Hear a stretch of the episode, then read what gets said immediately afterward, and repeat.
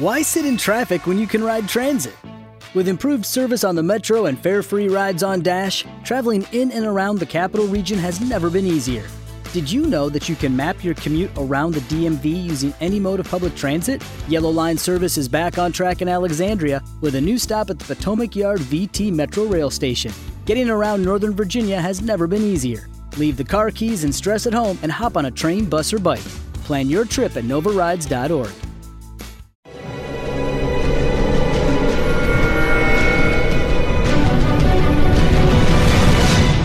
documental.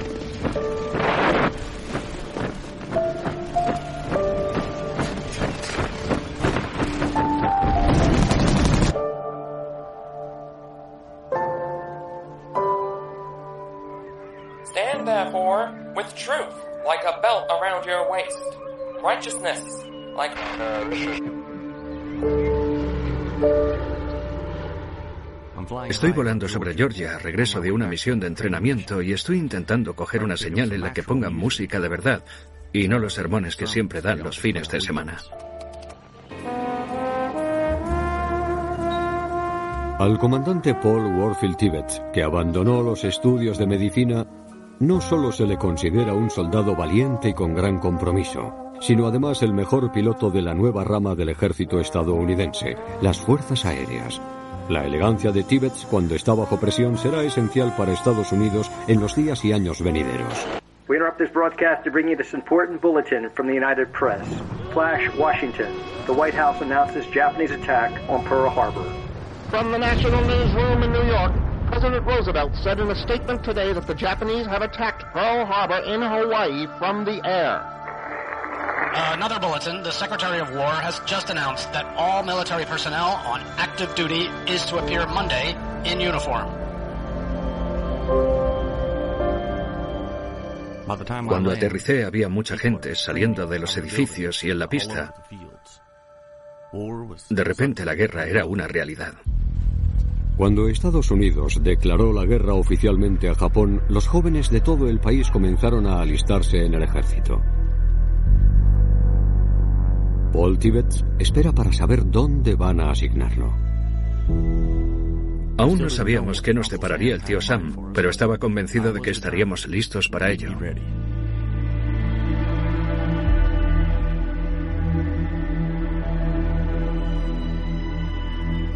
A pesar del ataque japonés, Winston Churchill y Roosevelt acuerdan dar prioridad a la derrota alemana. El objetivo final es una invasión aliada en Europa. ¿Pero cómo? La Luftwaffe, la temible fuerza aérea alemana, controla los cielos de Europa.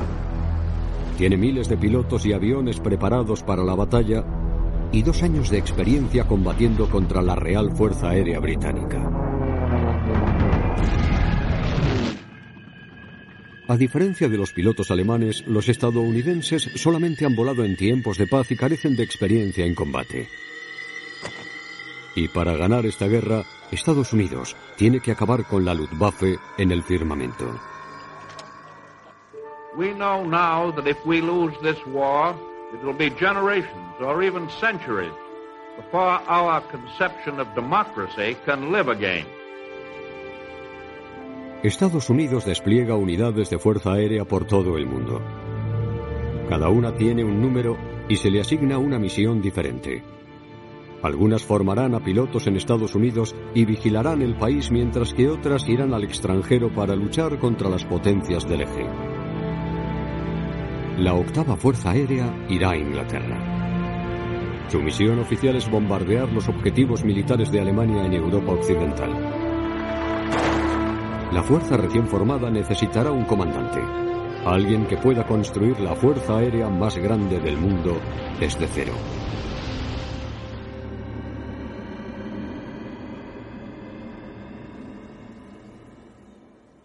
Esto es lo que he estado esperando toda mi vida.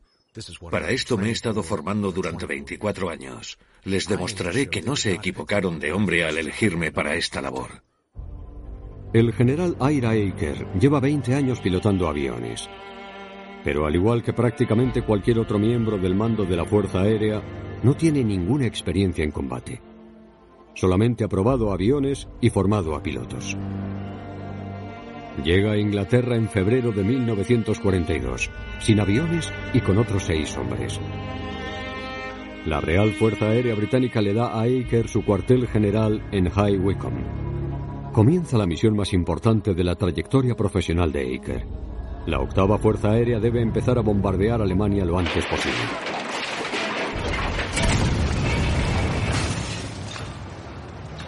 El general Aker ha llegado a un país que no pasa por su mejor momento. Los británicos resisten a duras penas. Londres está llena de edificios bombardeados, del zumbido constante de sirenas de ataques aéreos y de colas de racionamiento de alimentos que dan la vuelta a las manzanas. Hablo a diario y hasta altas horas de la madrugada con el comandante británico sobre diferentes maneras para llevar a cabo el bombardeo. Él me cuenta sus propias experiencias con los alemanes. Cuando empezó la guerra, la Real Fuerza Aérea Británica únicamente realizaba misiones durante el día. Solo bombardeaban con precisión, atacaban objetivos militares y mantenían a salvo a los civiles inocentes. Pero volar durante el día implicaba que los bombarderos británicos fueran objetivos fáciles, y los cazas alemanes los derriban. Pero en 1940, cuando Alemania comenzó a bombardear de manera indiscriminada objetivos civiles británicos, la Real Fuerza Aérea Británica respondió bombardeando ciudades y civiles alemanes por la noche, cubriendo deliberadamente grandes zonas. Este bombardeo de zona en la oscuridad permitía que sus hombres estuvieran a salvo, pero sabían que sus bombas serían menos precisas y matarían civiles.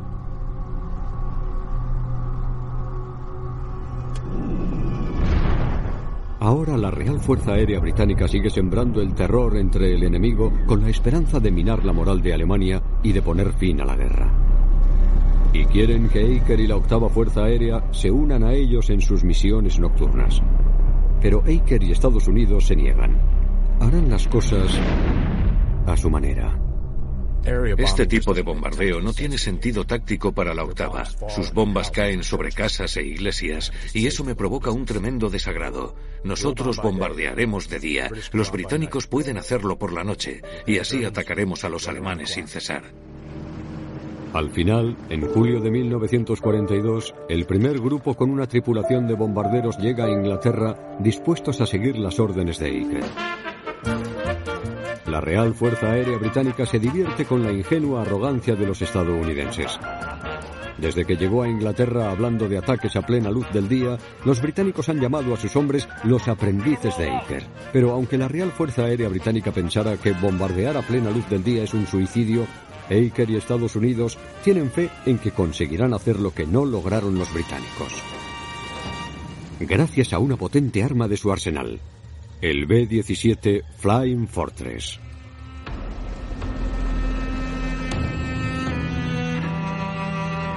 Cada bombardero está equipado con una mira Norden altamente secreta que permite que las tripulaciones calculen cómo las condiciones de vuelo afectarán a la trayectoria de una bomba. Los ingenieros estadounidenses están tan seguros de que exageran diciendo que pueden alcanzar un frasco de pepinillos a 9 kilómetros de distancia. Pero tienen más ventajas. Pueden meterse 10 miembros de la tripulación dentro de un B-17, el cual suele estar equipado con 12 ametralladoras del calibre 50 y que cubren prácticamente todos los ángulos. Estos bombarderos, junto al B-24 Liberator, pueden defenderse frente a un ataque de la Luftwaffe. Con sus hombres, aviones y estrategia, la octava por fin está preparada para la primera misión para bombardear de día con un B-17. El devenir de la octava Fuerza Aérea depende de este éxito. El general Eicher necesita a un piloto capaz de liderar esta primera misión y elige a un rostro conocido, a un hombre que llegó en la primera oleada de hombres, a Paul Warfield Tibbets.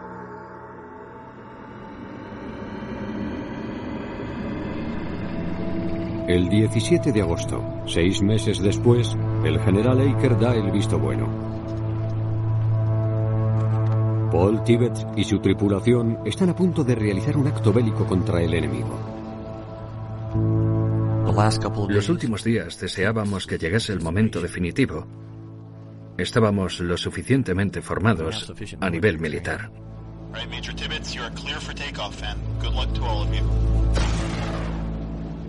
Pero carecíamos de experiencia en una guerra real. ¿Qué se siente al disparar? ¿Mantendremos nuestras posiciones cuando nos ataquen? Pronto lo sabremos.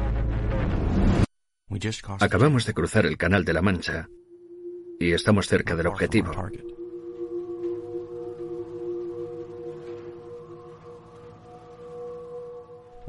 Estamos a 7.000 metros en formación de ataque.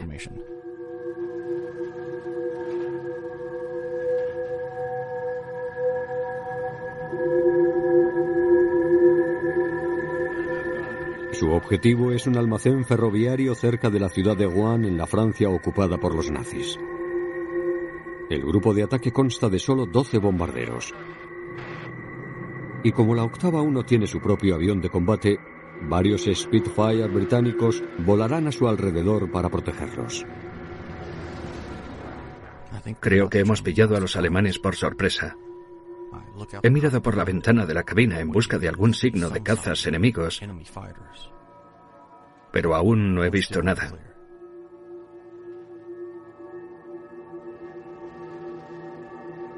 A pesar de las objeciones de sus oficiales, el general Ira Aker insiste en unirse a ellos en uno de los bombarderos. Alcanza al avión de Tibet cuando se acerca al objetivo. Todos los tripulantes están en sus puestos. Estamos atentos y en alerta. Después, Tibbets se dirige hacia la derecha para liderar la formación de la aproximación. A todos nos sorprende que aún no haya cazas ni artillería antiaérea. Creo que estamos a punto de evaluar la viabilidad del ataque aéreo. Veo el objetivo de frente grandes vías férreas con vagones de carga. Doy la orden de abrir la compuerta y de pulsar el botón de la carnicería que está en el morro de plexiglas del bombardero. Es el momento.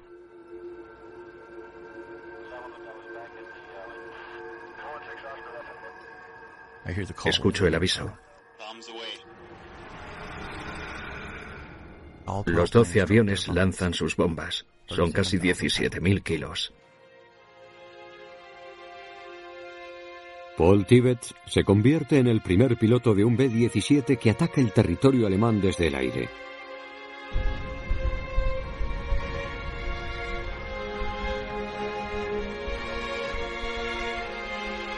Desde la parte trasera de la formación, el general Eicher vigila de cerca el progreso del grupo.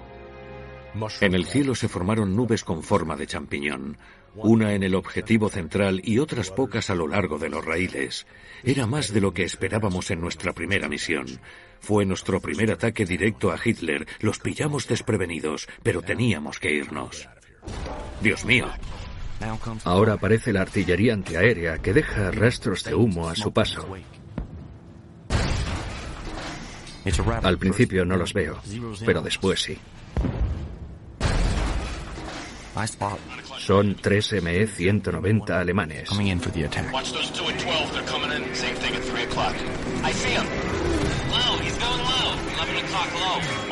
Se elevan y abren fuego sobre nuestros fortres. Sus cazas atacan a nuestra formación, pero nuestros artilleros los dejan atrás.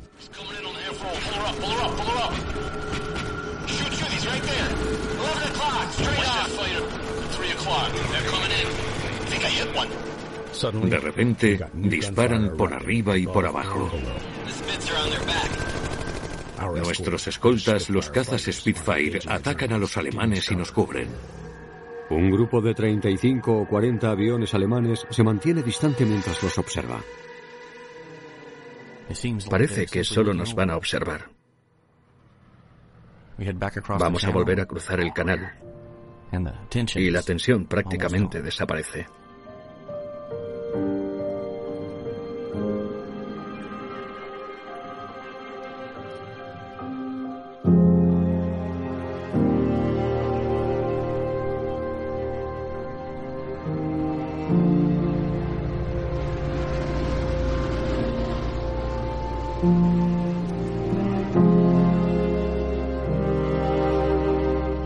Los 12 bombarderos regresan a salvo a la base,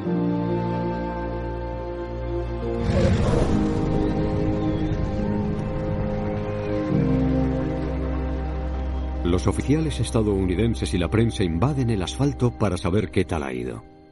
General Aker, commanding the Bomber Command, led this flight, and he may like to say a few words. I saw uh, some FW-190s attack some of our ships. I could see the, their gunfire, and I could also see the reply of our turret gunners. Our people held formation excellently. I don't think you need to worry about the training of our crew. Los comandantes estadounidenses consideran el éxito de la misión en Wuhan como una prueba de que su bombardero a plena luz del día puede funcionar. Y durante las siguientes dos semanas lo repiten. El comandante Tibbets y su tripulación realizan nueve misiones de bombardeo sin perder un solo avión. Pero eso está a punto de cambiar.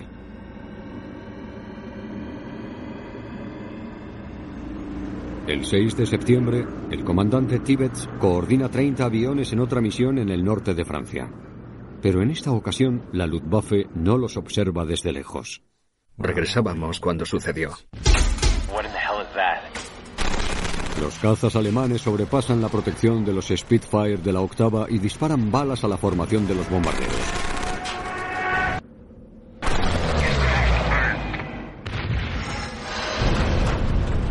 Tibet y los Fortress llevan a cabo maniobras evasivas para escapar del enemigo. Se producen explosiones en el cielo. Se produce una explosión a mi izquierda. Es el avión del teniente Lipsky. Vemos cómo se sale de la formación y se hunde hasta caer en el suelo, dejando un rastro de humo. Acabamos de perder nuestro primer avión. Hasta ese momento la guerra parecía un juego. Nos considerábamos superhombres cuyas habilidades en el firmamento nos permitirían regresar sanos y salvos. Ahora al menos la guerra es una sangrienta realidad para todos nosotros. Cinco semanas después, trasladan a Tíbet. Se va de la octava. Pero antes de que termine la guerra, volverá a cruzarse con ellos. Mientras lidera una misión altamente secreta que cambiará el transcurso de la historia. Roar of a hundred thousand motors sing their song, and theirs is a song of freedom. A few thousand of these babies will win this war for us, and a few thousand guys like you in there flying. This is where you'll serve America best. Young men of America, your future's in the sky. Amplify your career through training and development solutions specifically designed for federal government professionals. From courses to help you attain or retain certification, to individualized coaching services, to programs that hone your leadership skills and business acumen, Management Concepts optimizes your professional development. Online, in person, individually, or groups, it's training that's measurably better. Learn more at managementconcepts.com. That's managementconcepts.com. Judy was boring. Hello. Then Judy discovered ChumbaCasino.com. It's my little escape. Now Judy's the life of the party. Oh, baby, Mama's bringing home the bacon. Whoa, take it easy, Judy. The Chumba life is for everybody. So go to ChumbaCasino.com and play over 100 casino style games. Join today and play for free for your chance to redeem some serious prizes. ChumbaCasino.com. No purchase necessary. Void where prohibited by law. 18 plus terms and conditions apply. See website for details. Your wings are waiting.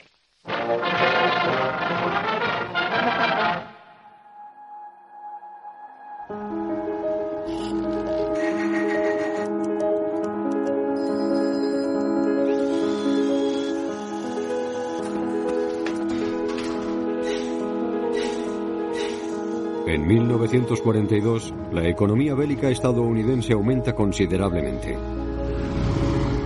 Y se destinan más unidades de bombarderos a Europa para que se unan a la octava Fuerza Aérea del general Ira.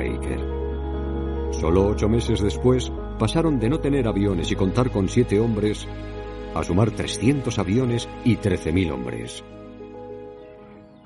He llegado a Inglaterra en un convoy de 100 barcos y enseguida nos hemos puesto a trabajar durante 15 o 18 horas al día. Me han destinado al grupo de armamento. Parece que voy a desempeñar mi trabajo en esta zona. Levantamos bombas de 90 kilos por encima de nuestra cabeza. El sargento Frank Lablotier es operador de ametralladoras a tiempo parcial, experto armamentístico y mecánico de aviones, además de uno de los miles de hombres en tierra esenciales para la operación de la octava. Incluso llega a participar en una misión ocasional como artillero de un B-17. Antes de la guerra, este neoyorquino iba a la universidad, pero ahora tanto él como el resto de los hombres de la octava se adaptan a sus nuevas vidas en la base.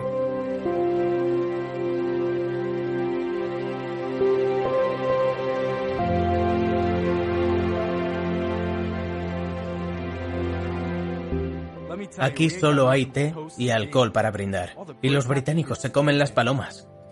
Si perdemos un barco, nos quedamos sin nada para comer. Tampoco hay mucho ocio en la base. Así que propuse pedir un permiso de tres días e ir a Londres. If it wasn't for London, we'd have all gone crazy. London was the biggest city I've ever seen. There was this little bar in Cambridge. Sometimes we'd get so drunk, we'd get lost on our way back to base. They took the street signs down in case of an invasion, so we just had to sleep on the street. The ladies of Piccadilly Circus are going to be the richest people in England by the end of this war. American airmen were the best thing to ever happen to British women. El hecho de que lleguen más hombres y aviones a Inglaterra implica que haya más misiones para la octava Fuerza Aérea. Y cuanto más vuelan, se exponen a más problemas por la precisión de los bombarderos. En otoño de 1942, a la inexperta tripulación de Aker le cuesta atacar los objetivos mientras lucha contra los alemanes. Es caótico. Pierden aviones y hombres. Los bombardeos a plena luz del día no funcionan. Los británicos ven que la octava está sufriendo e insisten en que se unan a ellos en sus misiones de bombardeo nocturno. El general Aker sigue oponiéndose. Confía en que funcionarán los bombardeos durante el día. Pero para que sobreviva la octava, necesitarán un cambio en las tácticas y lo necesitarán inmediatamente.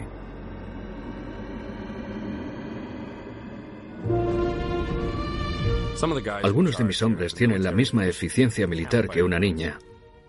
Me entran ganas de golpear mi cabeza contra una pared. No saben dónde lanzar ni la mitad de las bombas y tampoco suelen alcanzar el objetivo.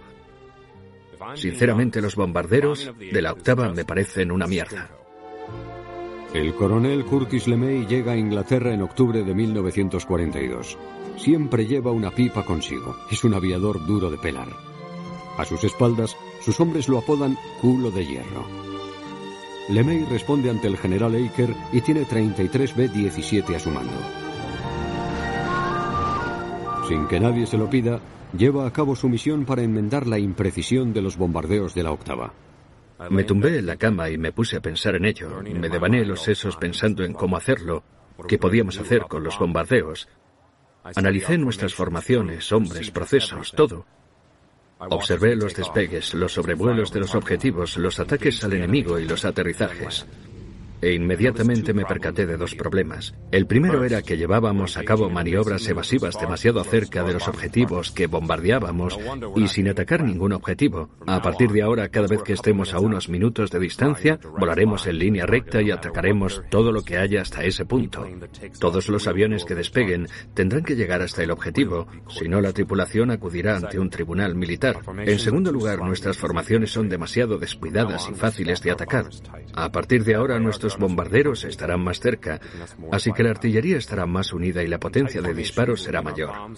Con formaciones más próximas, nuestras bombas se concentrarán más y podremos ser más precisos.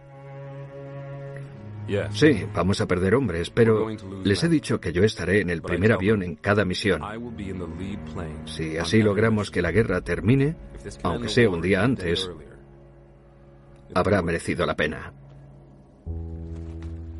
Y los artilleros tienen resaca y me preguntan si me apetece levantarme. Yo respondo que no tengo otra opción.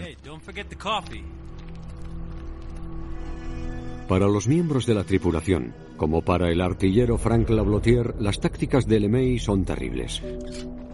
En mi primera misión me quedé congelado sujetando el arma y comencé a sudar. Apreté fuerte las manos con los pulgares y empecé a contar Mississippis. Uno, dos, tres hasta que el caza se fue. Cuando estás atacando con un bombardero no te puedes desviar del objetivo, sino que tienes que poner la artillería a su alrededor y volar cerca. Las nuevas tácticas del EMEI son un gran punto de inflexión para la octava Fuerza Aérea. Sus bombas comienzan a alcanzar los objetivos con más frecuencia. A finales de 1942, el general Eicher convierte las tácticas del EMEI en la política de bombardeo oficial de la octava y Eicher, al final, convence a Churchill de que los bombardeos a plena luz del día pueden funcionar. Eicher comienza a adentrar a la octava cada vez más en el territorio nazi, aumentando así el riesgo de sus misiones. Cuanto mayores sean las misiones de la octava, necesitarán una mayor protección con cazas. Hasta que a principios de abril de 1943 ya no necesitan la ayuda de la Real Fuerza Aérea Británica.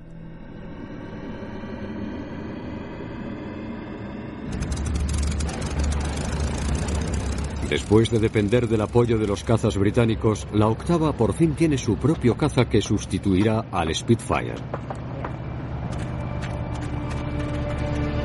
Se trata del P-47 Thunderbolt. Lo apoyan el Yug, y este nuevo caza de la octava alcanza una velocidad máxima de 650 km por hora. Tiene ocho ametralladoras del calibre 50 y puede derribar a cualquier otro avión en el cielo. Los Thunderbolt comienzan escoltando en las misiones de los bombarderos de la octava y protegiéndose de los cazas alemanes. Pero la Luftwaffe logra superar a los bombarderos de la octava porque los P-47 tienen un problema importante. El alcance. Los P-47 no pueden escoltar a los bombarderos más allá de la frontera alemana. En cuanto los bombarderos se adentran en territorio nazi, los cazas tienen que dar marcha atrás para repostar. Y eso no les gusta a los hombres de la octava. Disparan a los aviones en el aire y algunos vuelven medio destrozados. El otro día vi un Fortress que regresó con 500 agujeros. Tenemos un hangar al final de la pista con un Fortress nuevo y hemos usado partes suyas sueltas. A principios de agosto, la octava ha perdido casi 400 aviones y 3.000 hombres.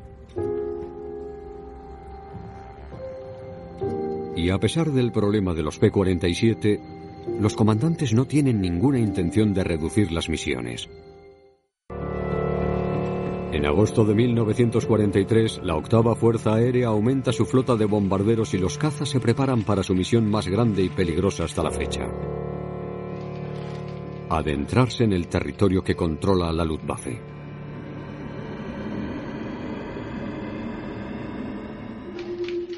Los comandantes estadounidenses identifican dos objetivos importantes en las ciudades alemanas de Schweinfurt y Ratisbona. Las fábricas son esenciales para toda la industria bélica alemana. Schweinfurt representa el 40% de todos los rodamientos alemanes, unas pequeñas bolas metálicas esenciales para prácticamente todas las máquinas del Reich. Y en la planta de Ratisbona se fabrican Messerschmitt, uno de los aviones más temidos de toda Alemania. Estados Unidos cree que destrozar esas dos fábricas sería catastrófico para los nazis. El plan consiste en atacar los dos objetivos al mismo tiempo con 376 bombarderos. El grupo de Ratisbona despegará primero y el de Schweinfurt lo seguirá inmediatamente después. Cuando los P-47 lleguen hasta su alcance y se den la vuelta, el grupo de Ratisbona soportará el peso del ataque de la Luftwaffe, por lo que permitirá que el grupo de Schweinfurt llegue libremente hasta su destino. Después de que los dos grupos bombardeen sus objetivos, el de Ratisbona evitará a los cazas de la Luftwaffe viajando hacia el sur, hasta una base aérea aliada en el norte de África. Después, el grupo de Schweinfurt combatirá mientras regresa a Inglaterra. Pero al general Aker le preocupa que su misión, en la que se adentrarán demasiado, exija una fuerza de bombarderos mucho mayor de la que pueda asumir. Ya hemos vivido algo similar y estamos preparados. Me he quejado mucho a Washington. El coronel LeMay liderará el grupo de operación de Ratisbona. Desde el primer momento, la operación tiene un grave problema. Maldita meteorología inglesa. Mis bombarderos han despegado y atravesado la niebla, pero el grupo de Schweinfurt se ha quedado atrapado en tierra. Si hubiera sabido que pasaría esto, me habría quedado en la cama. Gentlemen, you are clear for takeoff and good luck.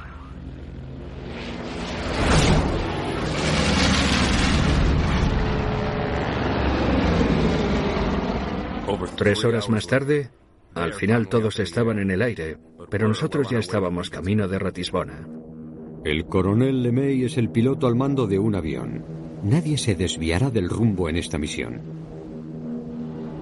Cuando los bombarderos lleguen a la frontera alemana, los P-47 regresarán a su base.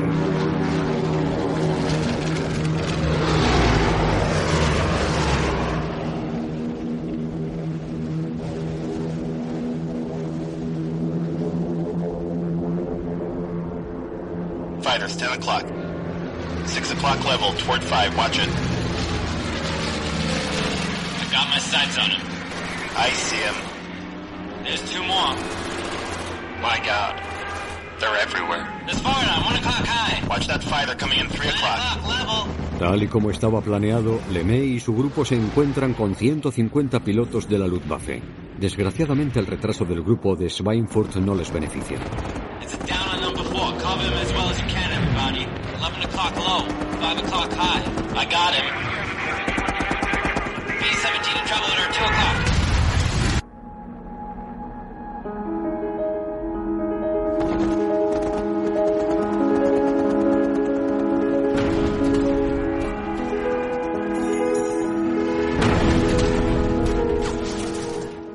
Nos mataron en la aproximación final de pura suerte.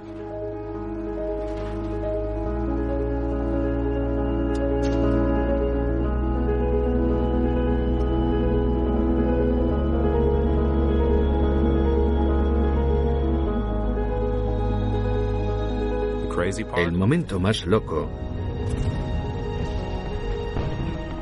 fue cuando lanzamos la mayoría de las bombas justo en el objetivo.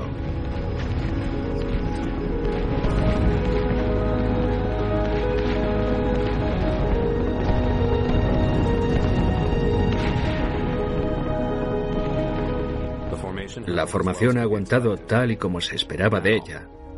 Ahora es el momento de volver. La fábrica de Ratisbona ha sufrido graves daños y el grupo pone rumbo hacia el sur. Sobrevuela los Alpes y se dirige a unos aeródromos aliados que están al norte de África.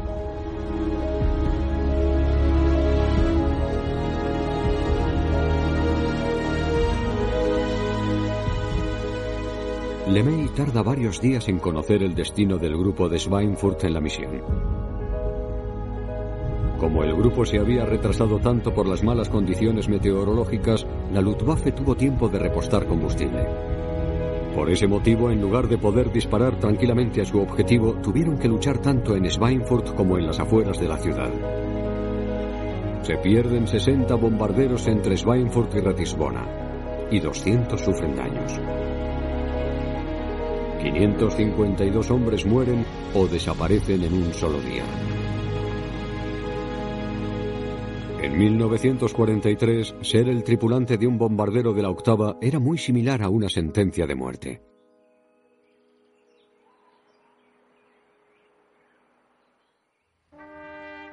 Pero unas semanas después de la doble misión, el general Eicher recibe una terrible noticia.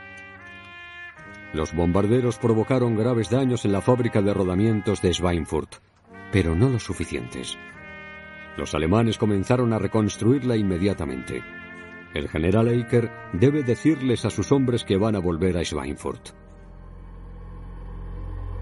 Después de establecer sus nuevas tácticas y liderar la misión de Ratisbona, LeMay asciende a general y al final le dan su propio mando en el Pacífico. Tendrá un impacto gigantesco en la Segunda Guerra Mundial.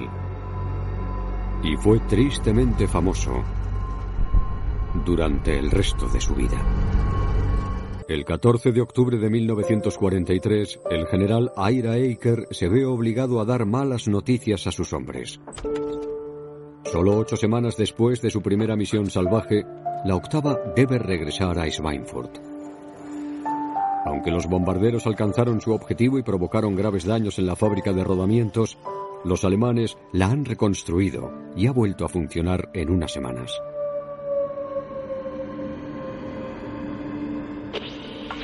Anytime you were getting fed a good breakfast, you knew you were going on a dangerous mission.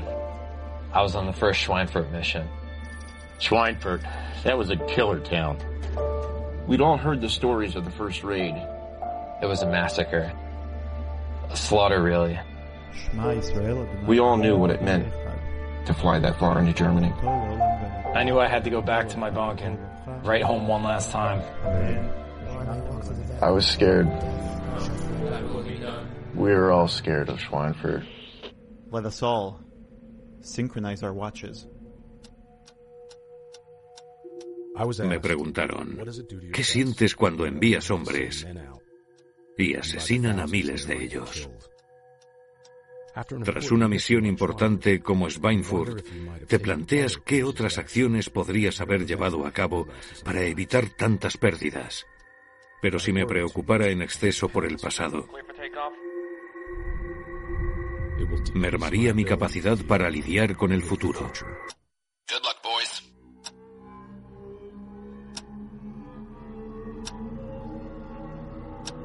Tres mil hombres vuelan por los cielos para intentar destrozar Schweinfurt, donde se llevará a cabo una de las batallas aéreas más salvajes de toda la guerra.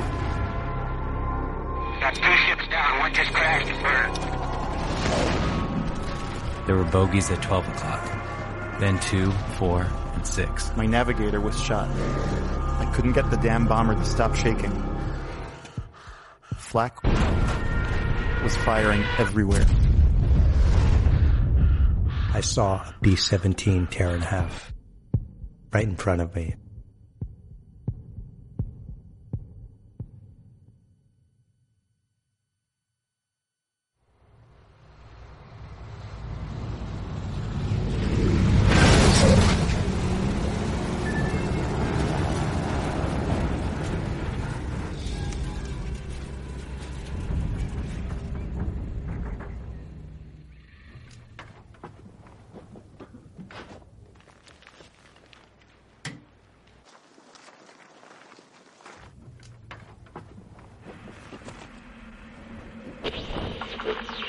Counts as high as 800.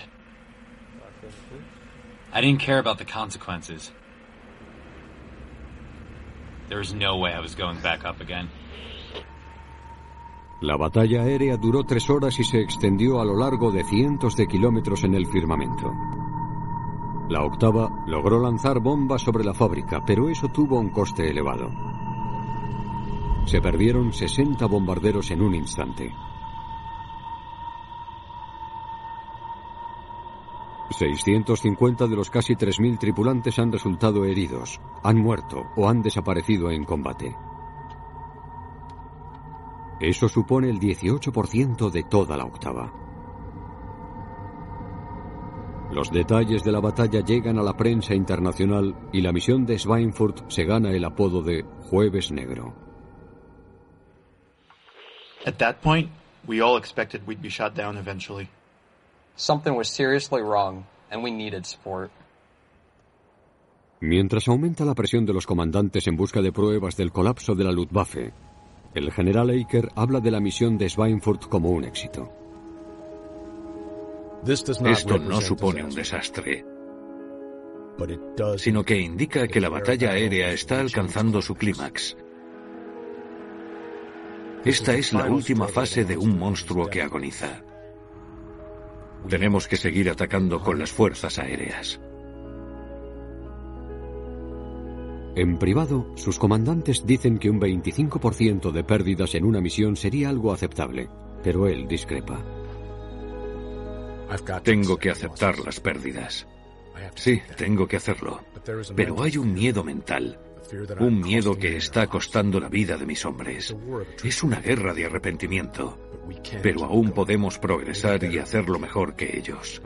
Para ello necesito más aviones, más hombres y más de todo. Nosotros seguiremos perdiendo hombres, pero ellos también. Por ese motivo seguiremos con una furia implacable. Eso es lo que debemos hacer. Unos días después de Schweinfurt, el general Eicher contradice su afirmación sobre la agonía diciendo, aún no tenemos indicios definitivos de que la Fuerza Aérea Alemana esté a punto de desmoronarse.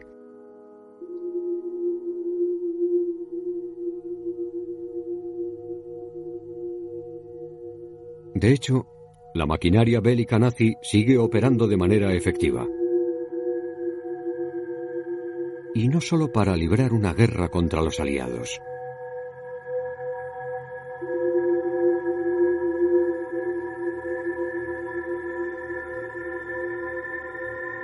sino para otro objetivo aún más siniestro. Los asesinatos en masa.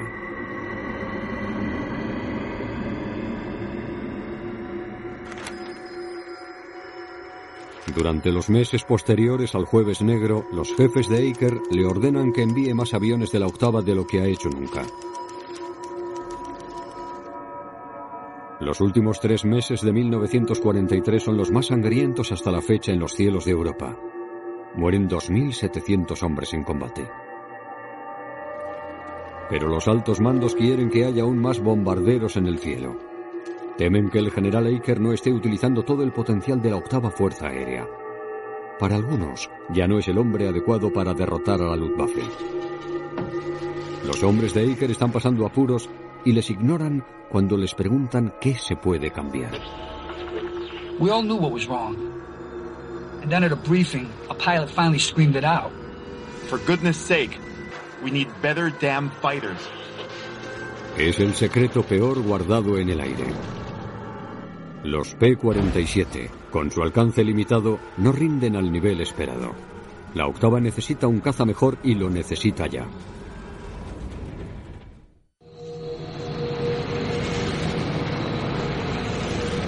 Si la octava va a proteger a sus bombarderos en Alemania, necesita nuevos cazas con más alcance y a pilotos capaces de volarlos.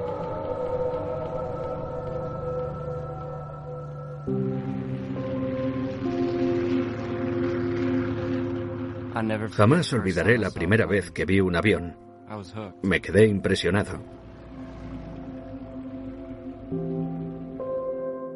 Mi primer vuelo fue la mejor experiencia que había vivido nunca. Fue entonces cuando supe que tenía que ser piloto. El comandante George Preddy ya ha participado en la guerra pilotando cazas en el Pacífico contra los japoneses pero poco después de haberse recuperado de una colisión en el aire, lo destinan a Inglaterra para combatir en la octava. Y ese es justo el perfil que necesita la octava. Acababa de matar al tercer alemán. Había matado a las tres con un Thunderbolt. Pero me alcanzaron con la artillería cuando estaba volviendo a Inglaterra y tuve que saltar en paracaídas antes de cruzar el Canal de la Mancha.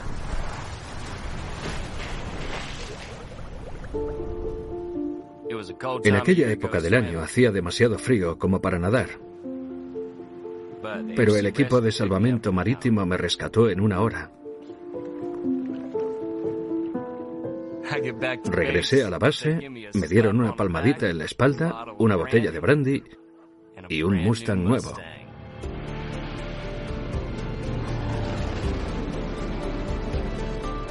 Comenzaron a llegar en noviembre de 1943. Estaban equipados con motores de Rolls-Royce Merlin británicos, perfectos por su velocidad y su manejabilidad, armados con seis ametralladoras, más rápidos y letales que cualquier avión en el cielo. Son un sueño para un piloto del ejército. Los denominaron P-51, pero todo el mundo lo llamaba Mustang. ¿Y cuál es su característica más importante?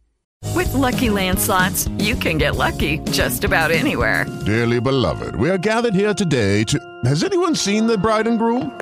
Sorry, sorry, we're here. We were getting lucky in the limo and we lost track of time. No, Lucky Land Casino, with cash prizes that add up quicker than a guest registry. In that case, I pronounce you lucky. Play for free at LuckyLandSlots.com. Daily bonuses are waiting. No purchase necessary. Void where prohibited by law. 18 plus. Terms and conditions apply. See website for details. Lucky Land Casino asking people, "What's the weirdest place you've gotten lucky?" Lucky? In line at the deli, I guess. Aha, in my dentist's office. More than once, actually. Do I have to say? Yes, you do. In the car before my kids' PTA meeting. Really? Yes. Excuse me, what's the weirdest place you've gotten lucky? I never win and tell. Well, there you have it. You can get lucky anywhere playing at LuckyLandSlots.com. Play for free right now. Are you feeling lucky? No purchase necessary. Void where prohibited by law. 18 plus. Terms and conditions apply. See website for details. El alcance. Los Mustang son la respuesta a los problemas de los cazas de la octava. Pueden escoltar a los bombarderos recorriendo 3.200 kilómetros hasta adentrarse en Alemania y regresar. Claro que me gusta este Mustang. No es complicado ni tiene ningún misterio pilotar cazas. Solo debes conocer tu avión y saber cómo operar con él. Nuestra misión nos va a llevar muy lejos. A veces volaremos cinco o seis horas y nos va a acabar doliendo el culo. Estados Unidos está convencido de que sus Mustang darán a la octava una ventaja sobre sus homólogos alemanes para conseguir la victoria. Pero el general Aker no estará allí para verlo.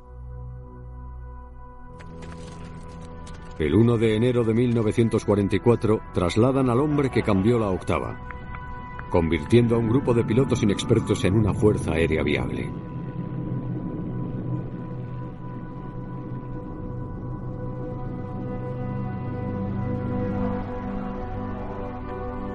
Oficialmente lo ascienden a comandante de las fuerzas aéreas de los aliados en el Mediterráneo.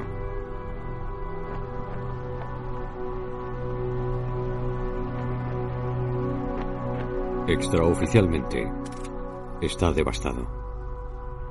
Me siento como un deportista al que le mandan a las duchas durante una final. Como he estado presente y he organizado la octava desde su inicio, me duele mucho irme antes de invadir Europa.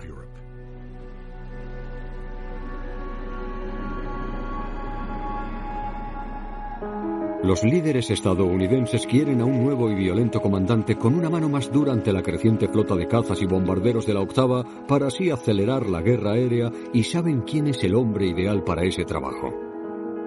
Al general Jimmy Dolittle se le conoce por ser el piloto que lideró el primer ataque aéreo en Japón tras Pearl Harbor. All the volunteers for this secret and hazardous job had been specially trained by Colonel Jimmy Doolittle. Es una celebridad internacional y ya ha estado al mando de la duodécima Fuerza Aérea en el norte de África y de la decimoquinta en el Mediterráneo. Antes de la guerra, batió récords de aviación que le brindaron el apodo del Rey de la Velocidad. Los hombres de la octava no tardarán en saber que el general Dolittle es implacable. Hasta ahora, las tripulaciones de los bombarderos que sobrevivían a 25 misiones podían regresar a sus casas. Pero el general Dolittle inmediatamente cambia eso. He aumentado el número de misiones en bombarderos de 25 a 30. Con una tripulación experta seremos más eficientes. Necesito que nuestros mejores hombres se queden, no que se vayan. Además, Dolittle también cambia la esencia de la misión de la octava. Cuando fui al cuartel general de la octava, vi un cartel que decía, la principal obligación de los cazas de la octava es que regresen los bombarderos. Así que pedí que quitaran esa tontería y que lo cambiaran por uno que dijera, la principal obligación de los cazas de la octava es destruir los cazas alemanes. A partir de ahora les doy a nuestros cazas libertad total. Tienen la orden de buscar y de destruir cualquier caza de la Luftwaffe que vean y cualquier avión alemán que vean en tierra. No quiero que los alemanes se vuelvan a sentir seguros en el aire nunca más. Cuando sus cazas pasan a la ofensiva, Dolittle les da la orden más importante hasta el momento. Están planificando el objetivo final, la esperada invasión de Europa. Para ello, la octava debe limpiar los cielos de la Luftwaffe. Pero solo tienen cinco meses para conseguirlo.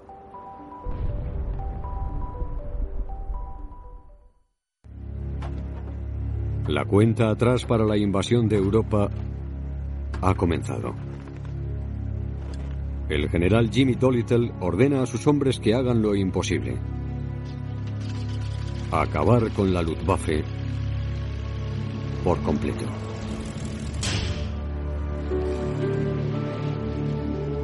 El 20 de febrero de 1944, los aliados lanzan una campaña masiva de seis días conocida como la Semana Grande. Cada día, 800 bombarderos de la octava vuelan hasta Alemania escoltados por casi 800 cazas. Una de mis frustraciones personales es que me prohíben volar en cualquier misión continental porque sé demasiado sobre la invasión. En una semana, los aviones de la octava lanzan 9.000 toneladas de bombas sobre sus objetivos.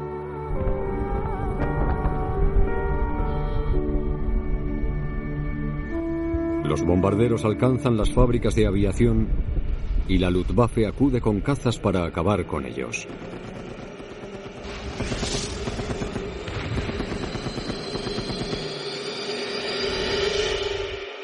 Los ataques le cuestan a la octava cientos de bombarderos.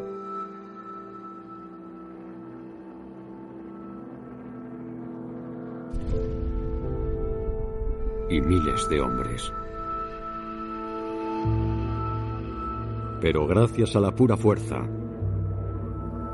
comienzan a cumplir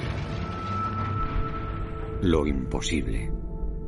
Parece que la Luftwaffe ya no se revela contra nosotros con la misma cantidad de efectivos que antes. Lo que más está afectando a los alemanes es el deterioro del nivel de experiencia que tienen sus pilotos. En los cuatro meses desde que el general Dolittle asumió el mando, los alemanes han perdido un total de mil cazas, de los cuales 434 se han destruido durante la Semana Grande. Los pilotos más experimentados de la Luftwaffe se han visto obligados a volar hasta morir. Y sus reemplazos son presas fáciles. Quizá la octava haya conseguido su objetivo.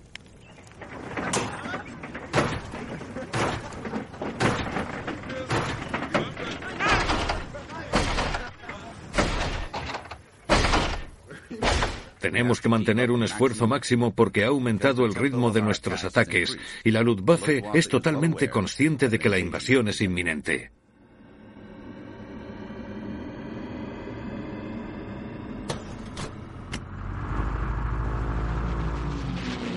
Me desperté antes de que amaneciera para estar en el aire lo antes posible. Volé sobre las playas del norte de Francia y por encima de las nubes. No puedo ayudar, pero siento una abrumadora sensación de orgullo por mis chicos. Los cielos están despejados de aviones alemanes. Lo hemos conseguido. Tenemos una supremacía aérea total sobre las playas. Tras cinco meses atacando constantemente a la Luftwaffe, la octava ha allanado el camino a los aliados. En la batalla por despejar los cielos para la invasión, han sufrido 10.000 muertes en combate. Pero ahora, la invasión de Europa es una realidad. Los aviones de la octava Fuerza Aérea ocupan los cielos y lanzan panfletos para que los civiles franceses sepan que los aliados han venido a liberarlos. En cuanto aterriza el general Dolittle, quiere comunicárselo a Eisenhower, aunque para ello lidia con el servicio de inteligencia de su propio comandante supremo porque quiere darle la noticia él mismo. Le digo a Eisenhower, los únicos aviones que verán nuestros chicos desde los barcos y la tierra serán los de los aliados. No hay rastro de ninguno de la Luftwaffe. Y entonces empieza.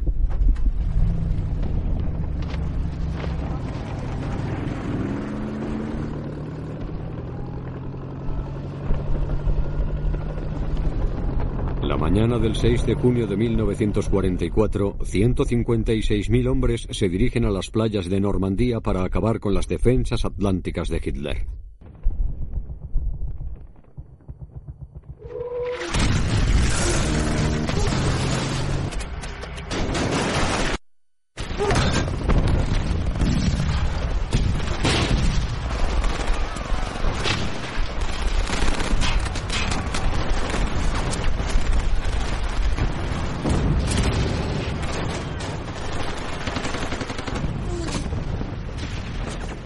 Fuerzas del desembarco se enfrentan a una dura resistencia desde el primer instante.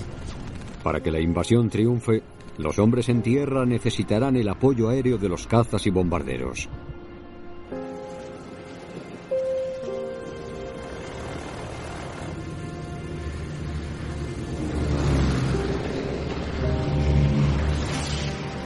Despegan 13.000 aviones aliados, los cuales llevan marcas especiales del día D y sobrevuelan Francia. El objetivo de la octava es frenar la llegada de más refuerzos alemanes en Normandía.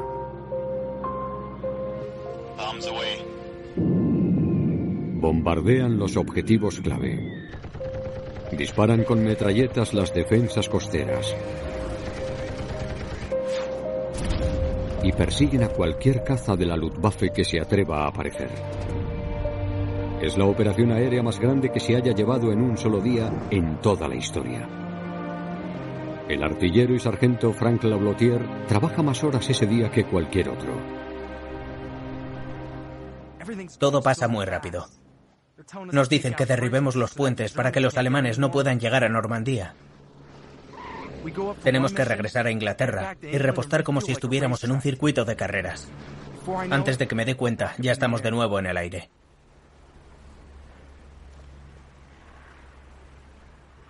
Aquel día fallecen unas 4.000 tropas aliadas. Pero después de unos días, y con la ayuda del apoyo aéreo, el grupo de tropas aliadas logra tomar las playas de Normandía. Mientras tanto, el ejército alemán se dirige a la costa con la esperanza de que la fuerza de invasión retroceda hasta el mar. Tras tomar las playas de Normandía, los aliados avanzan lentamente en el campo. La infantería alemana se cruza con ellos y durante seis semanas ambos bandos luchan agresivamente provocando un total de 100.000 bajas entre los dos. No tarda en evidenciarse que están en un callejón sin salida. Los comandantes aliados quieren que acuda la octava para abrir paso. Cada ejército, el de Alemania y el de los aliados, está a un lado de Saint-Loperier el comando aliado quiere que una fuerza masiva de 2.000 aviones ataque a las fuerzas alemanas por el sur y que les provoque un daño lo suficientemente grande como para que los tanques aliados puedan seguir avanzando hacia París. Pero los ejércitos están a solo dos kilómetros y medio de distancia. He discutido con mis comandantes. Estamos demasiado cerca de nuestros hombres. Y miles de bombarderos no pueden lanzar bombas con tanta precisión. Pero los altos mandos quieren que se haga inmediatamente. Okay, round two. Name something that's not boring. A laundry? Ooh, a book club. Computer solitaire, huh? Ah, oh, sorry, we were looking for Chumba Casino. That's right. ChumbaCasino.com has over 100 casino style games. Join today and play for free for your chance to redeem some serious prizes. ChumbaCasino.com. No purchase necessary. Full prohibited by law. 18 plus terms and conditions apply. See website for details. Lucky Land Casino asking people what's the weirdest place you've gotten lucky? Lucky? In line at the deli, I guess? Aha, in my dentist's office. More than once, actually. Do I have to say? Yes, you do. In the car before my kids' PTA meeting. Really? Yes. Excuse me, what's the weirdest place you've gotten lucky? I never win and tell. Well, there you have it. You can get lucky anywhere playing at LuckyLandSlots.com. Play for free right now. Are you feeling lucky? No purchase necessary. Void where prohibited by law. 18 plus. Terms and conditions apply. See website for details. El 25 de julio, los bombarderos de la octava vuelan sobre el cielo y el general Dolittle se une a ellos para observarlo. Y entonces veo lo que ocurre. Corre viento. Y en lugar de que el humo y los escombros de las bombas vayan hacia las líneas enemigas, lo hacen hacia nosotros. Los bombarderos pierden visibilidad y pierden de vista los objetivos. Soy incapaz de detenerlo. Es uno de esos desgarradores momentos con los que he soñado alguna vez, pero siempre me he despertado. Salvo en esta ocasión, que es real. El ataque es un éxito. Pero las bombas de la octava matan a 100 tropas estadounidenses. ¿Cómo vamos a explicarles a sus familias que los aviones estadounidenses han acabado con la vida de soldados estadounidenses sin que pudieran defenderse o incluso sin saber que los iban a bombardear? Más tarde, Eisenhower le envía al general Dolittle una carta formal para exonerarle de cualquier responsabilidad. 100.000 tropas de combate atraviesan la zona que han despejado las bombas de la octava.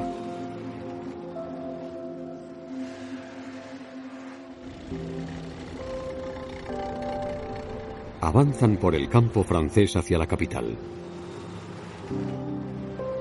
Tras cuatro años de ocupación, los franceses reciben a los aliados con los brazos abiertos. Se alegran tanto de ver a las tropas que lo expresan con regalos y con gratitud. El 25 de agosto de 1944, los aliados marchan por París, liberando la ciudad.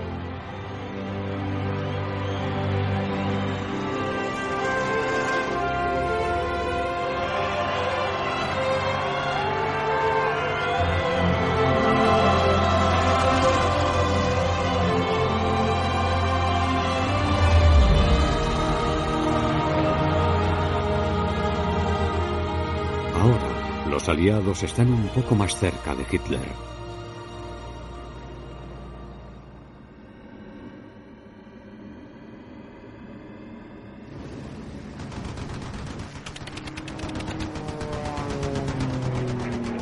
En agosto de 1944, los alemanes retroceden en toda Europa. Y su diezmada Luftwaffe envía a todos los pilotos que pueda encontrar sin importar su experiencia. Para los pilotos de caza que quedan en la octava, como George Preddy, esto supone una gran oportunidad. El comandante Preddy da un buen uso a su nuevo Mustang. Estoy convencido de que no soy un asesino. Pero ser piloto de combate es como un juego al que cualquiera le gusta ganar. El 6 de agosto, Preddy registra seis muertes en cinco minutos.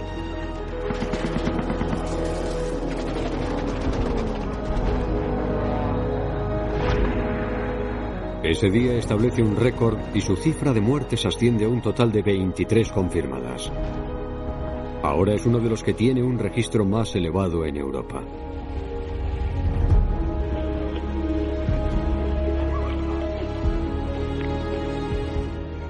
No pretendo llegar a una cifra en concreto, solo quiero terminar el trabajo en Europa para poder volver al Pacífico. Me gustaría darles otra paliza a los japoneses.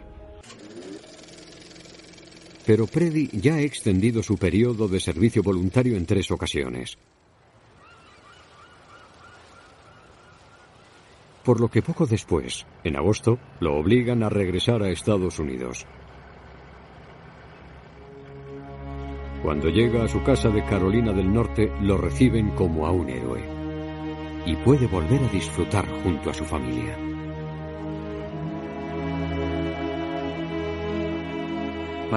Mi sacerdote me preguntó qué intenciones tenía y yo le dije directamente, debo volver.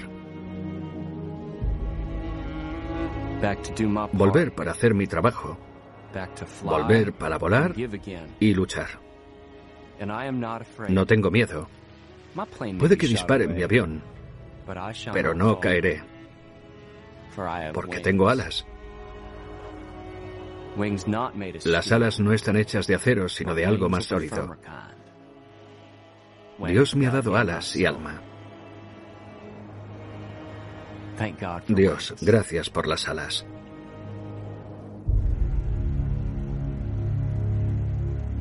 Tras pasar un mes en su casa, George Preddy vuelve a Europa para cumplir otro periodo de servicio.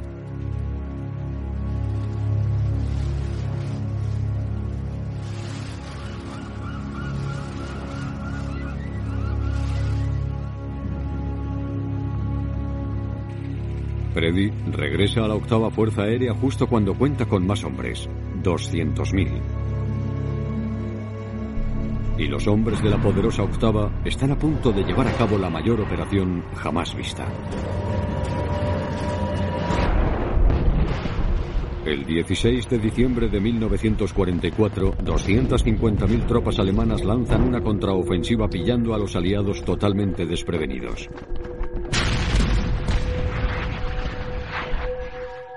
Se la conoce como la Batalla de las Ardenas, y los alemanes atacan un tramo aliado de 130 kilómetros y ligeramente defendido.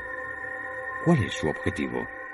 Atravesar el puerto belga de Amberes para alterar la cadena de suministros más importante de los aliados. Matan y capturan a miles de estadounidenses antes de que incluso sepan qué ocurre. Esperan desesperadamente apoyo aéreo pero no hay rastro de los bombarderos de la octava. Los alemanes no quieren que celebremos las fiestas de Navidad. Han comenzado una ofensiva cuando había una intensa niebla que cubría nuestros aeródromos.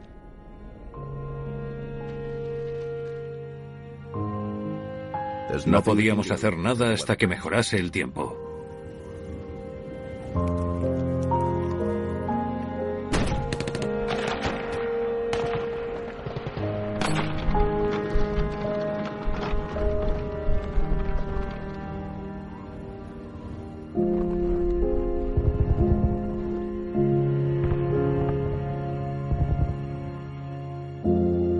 Una semana después, el 24 de diciembre, los cielos por fin están despejados. La octava despliega todo su esfuerzo para bombardear a las tropas alemanas atacantes y para buscar a cualquier piloto de la Luftwaffe que haya en la zona. 2.034 bombarderos y 853 cazas oscurecen el cielo belga.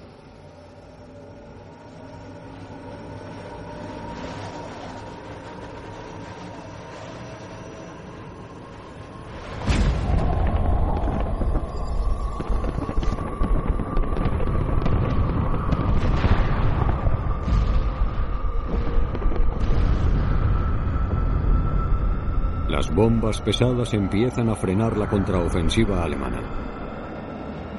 A la mañana siguiente, el piloto y comandante George Preddy se prepara para celebrar la Navidad uniéndose a la acción. Le enseñé a mi tripulación mis calcetines rojos y brillantes y les dije, va a ser un buen día. Mis calcetines de combate están listos para la acción.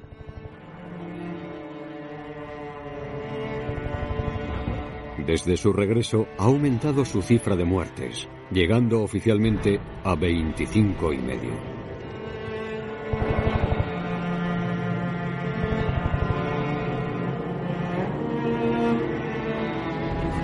Su escuadrón de 11 Mustang asciende en el cielo para buscar enemigos. Patrullan durante horas. Hasta que Parece que ellos han empezado sin nosotros. Vamos a unirnos a ellos.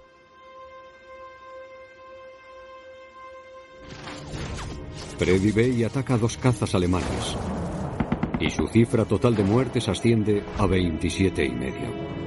Mientras analiza el cielo, encuentra un tercer caza y lo persigue. Está sobrevolando el campo de batalla y se va acercando a su objetivo cuando de repente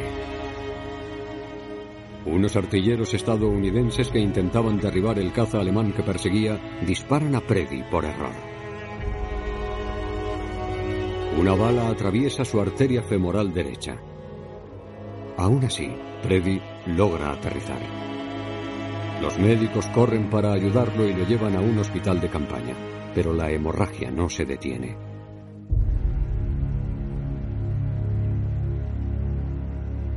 Y el comandante George Preddy, el mejor piloto de la octava, fallece el día de Navidad. Tiene 25 años.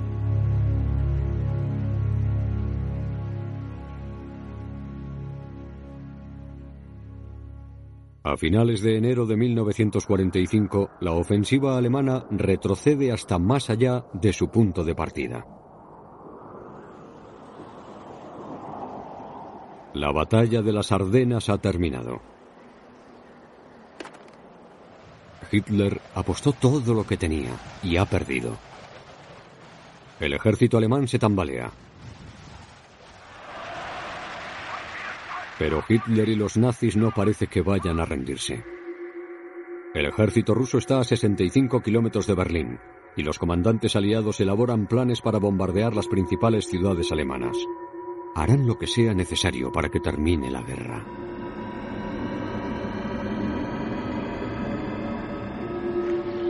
A principios de febrero de 1945, los aliados ordenan una importante operación de bombardeo contra Berlín.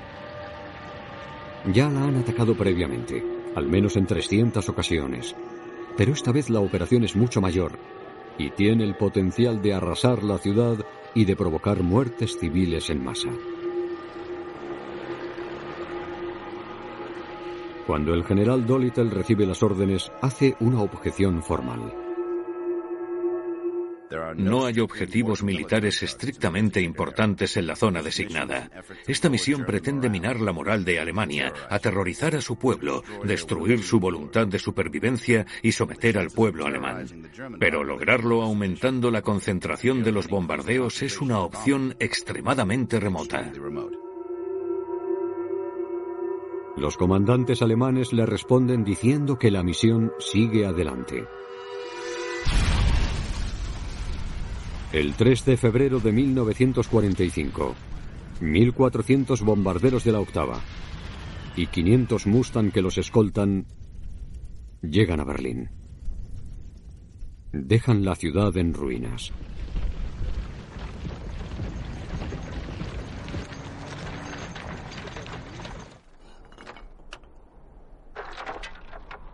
Solo en esta misión matan a casi 3.000 berlineses hieren a 2.000 más y dejan a 120.000 sin hogar. Los comandantes aliados afirman que es un éxito, pero a Dolittle le preocupa que la octava haya manchado su legado. A pesar de que puede ser una de las últimas y mejores operaciones que se recuerden por su efectividad, vamos a violar el principio básico de Estados Unidos, la precisión a la hora de bombardear los objetivos que tengan una importancia estrictamente militar. Deberíamos dejárselo a los británicos. Dolittle demuestra tener razón. A pesar de arrasar Berlín, el pueblo alemán no muestra signos de debilidad.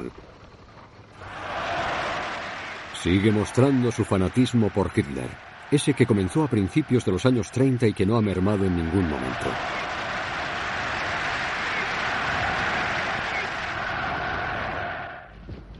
Una semana más tarde, la octava ordena lanzar un ataque en otra ciudad alemana.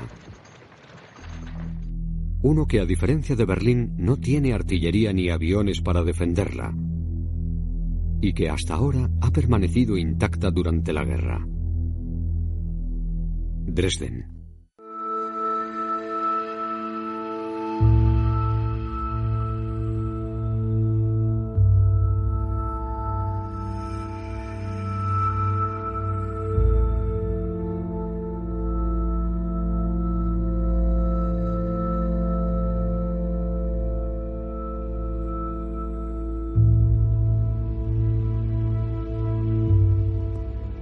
Después de Berlín, las diferencias entre la estrategia de bombardeo a plena luz del día de la octava y los bombardeos nocturnos de la Real Fuerza Aérea Británica se reducen.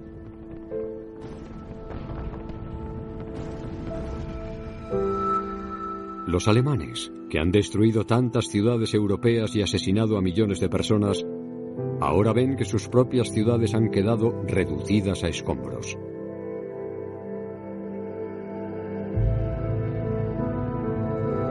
La octava, que goza de su momento de mayor fortaleza, bombardea objetivos militares que están rodeados de grandes centros civiles. Dresden, Colonia, Forheim, Nuremberg y Múnich sufren grandes daños colaterales.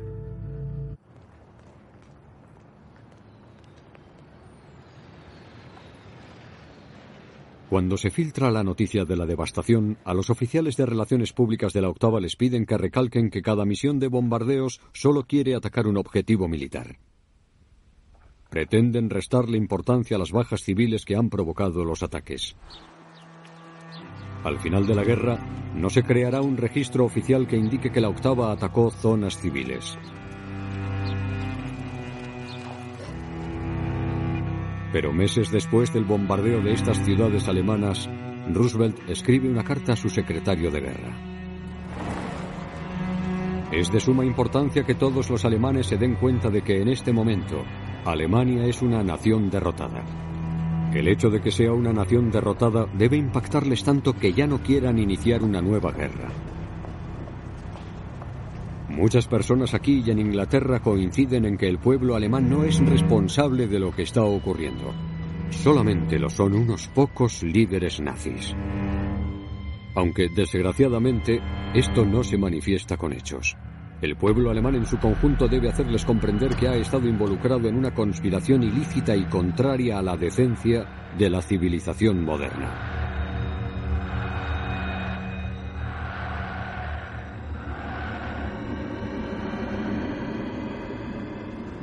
A finales de abril de 1945, Alemania está a punto de rendirse. El gobierno nazi está inmerso en el caos y el ejército está acabado. Alemania se rinde por completo ante las fuerzas aliadas. Al final, el 8 de mayo de 1945, los altos mandos nazis que siguen vivos acuerdan rendirse incondicionalmente ante los aliados. La guerra en Europa termina oficialmente.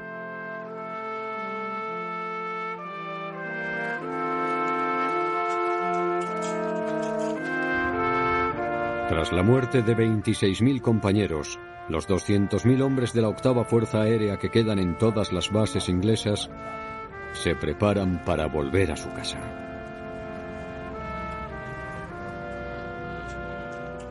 This is a solemn but glorious hour. General Eisenhower informs me that the forces of Germany have surrendered to the United Nations. The flags of freedom fly all over Europe.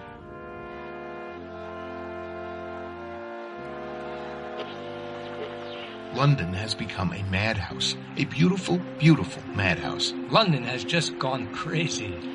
There wasn't a dry eye in the house. There's a conga line down Piccadilly Circus. I'd be walking through a throng of people with a pretty girl on my arm, and all of a sudden she was gone, replaced by another one. One of our airmen pledged never to take a drink. An hour later, we found him drunk in the gutter.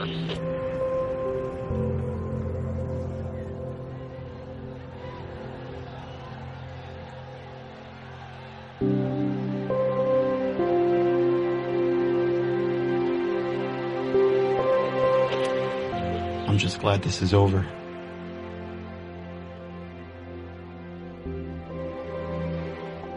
Hemos sacado a la Luftwaffe de los cielos y permitido así que se lograran otros éxitos. Han arrasado con sus carreteras, puentes, vías de tren y comunicaciones. Estoy orgulloso de mis hombres. La celebración del general Dolittle no dura mucho. Tras la gran victoria en Europa, la octava recibe nuevas órdenes que le hacen volver a la realidad.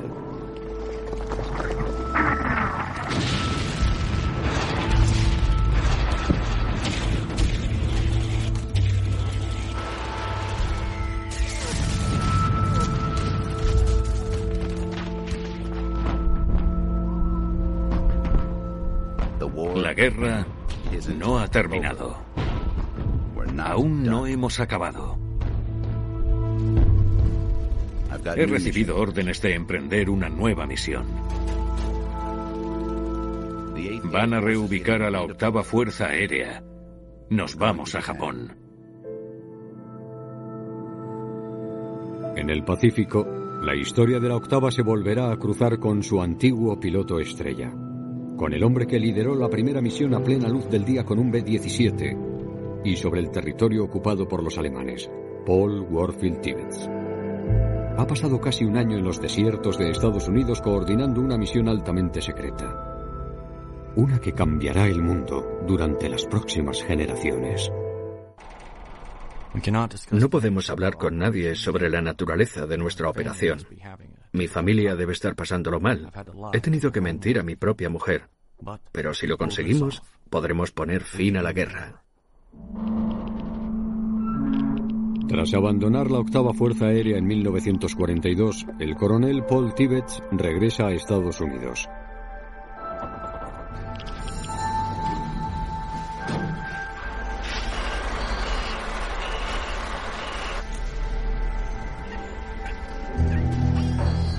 Allí ayuda a los ingenieros a probar el avión que cuenta con la tecnología más avanzada de todo el ejército. Lleva más bombas y puede volar más lejos, más alto y más rápido que cualquier otro bombardero. Se llama el B-29 Superfortress. Tibet dedica un año a realizar pruebas de vuelo con el bombardero. Dedica más horas en él que cualquier otra persona del mundo. Posteriormente, en septiembre de 1944, al hombre al que se le considera uno de los mejores pilotos de las fuerzas aéreas, le explican en qué consiste el mayor secreto de los aliados. El Proyecto Manhattan. Me han encomendado el arma más horrible que jamás se haya concebido nunca. Tengo mucho que aprender. No habrá margen de error. Tibbets y su equipo pasan meses formándose en el desierto mientras esperan para saber si tienen que intervenir.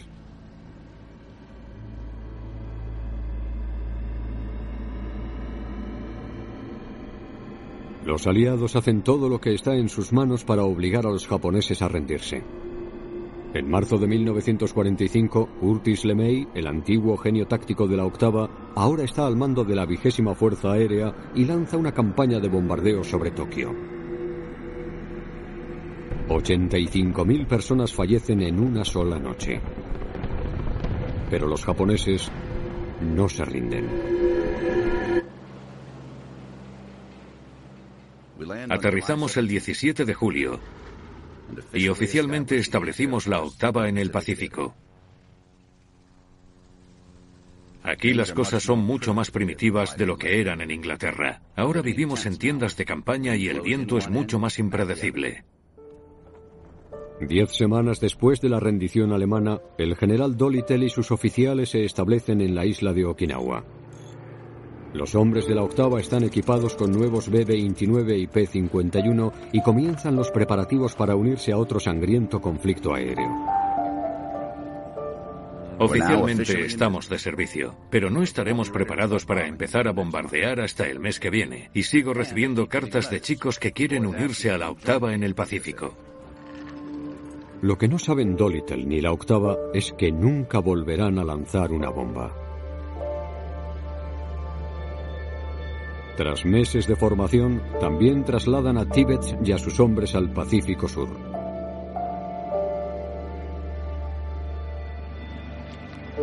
El 5 de agosto de 1945, el coronel Tibbets recibe el visto bueno. La misión para la que lleva casi un año preparándose va a empezar.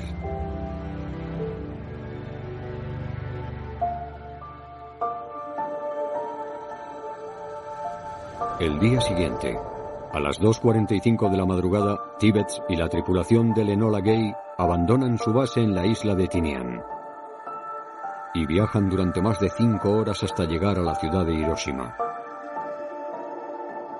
Allí, a las 8.15 de la mañana, el bombardero de Tibbets toma el control.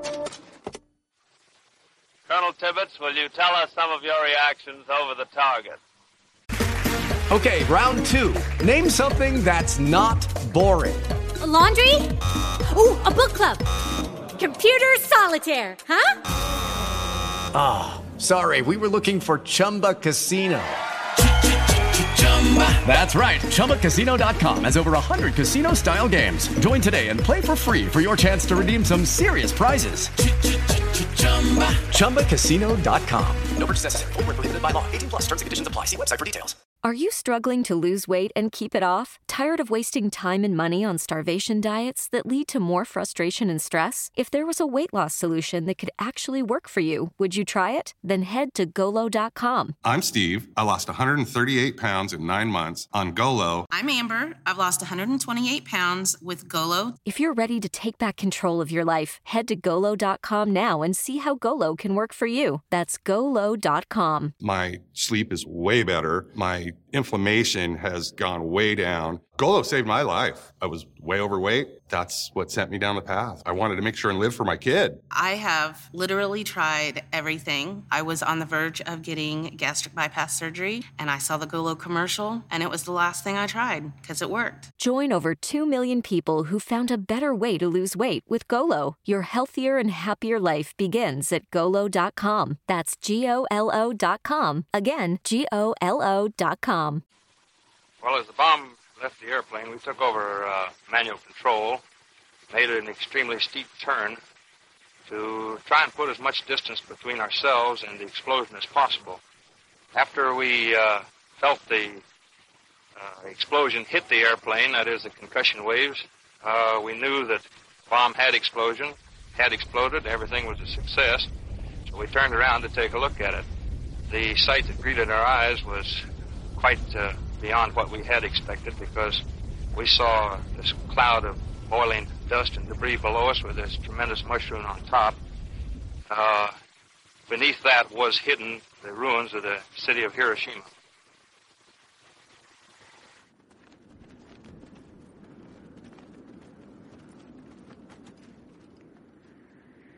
La primera vez que lancé bombas sobre un objetivo pensé, la gente que muere ahí abajo no tiene motivos para que los maten, no son soldados.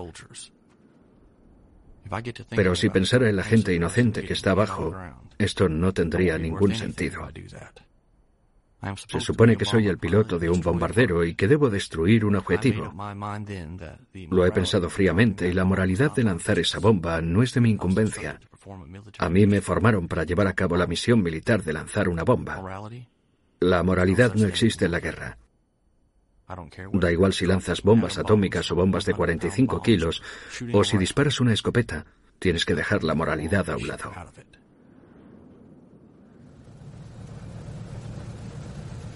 La octava ya disfruta del estatus legendario en todo el mundo por ser el grupo que ha destruido la Fuerza Aérea de Hitler.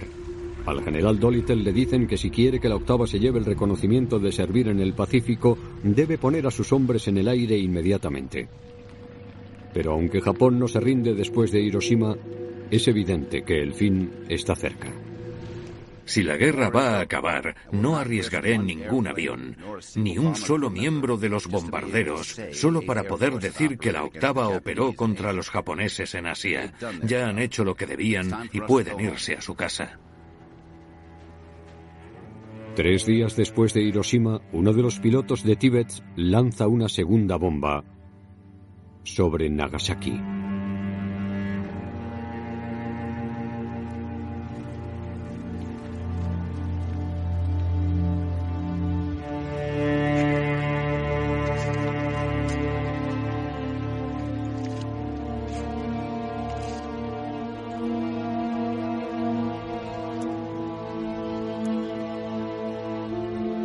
Seis días después, Japón se rinde. Y así termina la Segunda Guerra Mundial. Y los hombres de la octava comienzan a regresar a sus casas en un mundo totalmente nuevo. Un mundo donde ellos son héroes.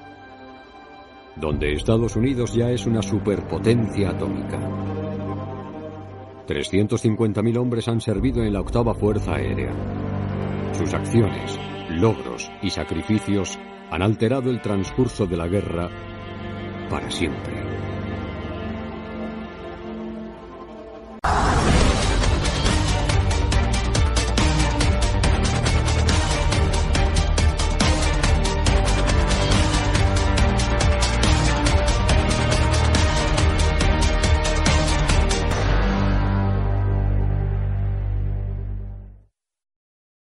Struggling to lose weight and keep it off? Tired of wasting time and money on starvation diets that lead to more frustration and stress? If there was a weight loss solution that could actually work for you, would you try it? Then head to golo.com. I'm Steve. I lost 138 pounds in nine months on Golo. I'm Amber. I've lost 128 pounds with Golo taking release. If you're ready to take back control of your life, head to golo.com now and see how Golo can work for you. That's G O L O.com. My sleep is way better. My inflammation has gone way down. Golo saved my life. I was way overweight. That's what sent me down the path. I wanted to make sure and live for my kid. I have literally tried everything. I was on the verge of getting gastric bypass surgery, and I saw the Golo commercial, and it was the last thing I tried because it worked. Join over 2 million people who have found a better way to lose weight with Golo. Your healthier and happier life begins at golo.com. That's G O L O.com. Again, G O L O.com.